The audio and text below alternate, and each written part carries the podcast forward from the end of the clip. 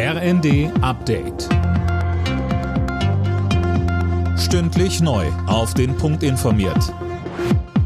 Ich bin Silas Quering. Guten Abend.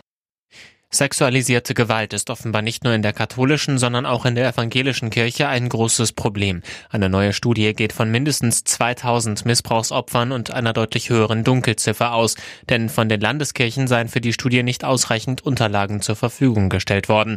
Katharina Kracht als Betroffene fordert daher, Betroffene brauchen jetzt ein deutliches Zeichen, dass die Gesellschaft und der Staat endlich hinschauen. Die Energie, die einzelne Betroffene aufbringen, um für so etwas wie ein bisschen Gerechtigkeit zu kämpfen, ist immens.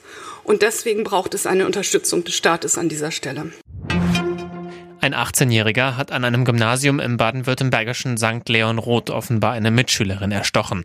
Die Ermittler gehen von einer Beziehungstat aus. Der Schüler wurde wenige Stunden später in Niedersachsen festgenommen. Dorthin war er mit dem Auto geflohen. Mehrere Politiker haben Bahn und GDL dazu aufgerufen, so schnell wie möglich an den Verhandlungstisch zurückzukehren.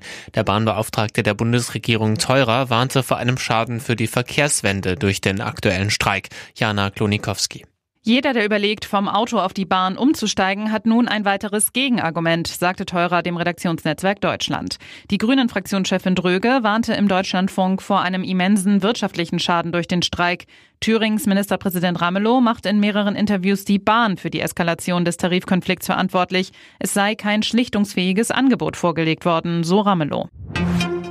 Fußball-Bundesligist Union Berlin muss im Abstiegskampf auf Trainer Nenad Bielica verzichten. Der DFB hat den Kroaten nach seinem Ausraster im Spiel gegen die Bayern für drei Spiele gesperrt. Bielica hatte Nationalspieler Leroy Sané zweimal ins Gesicht gegriffen. Alle Nachrichten auf rnd.de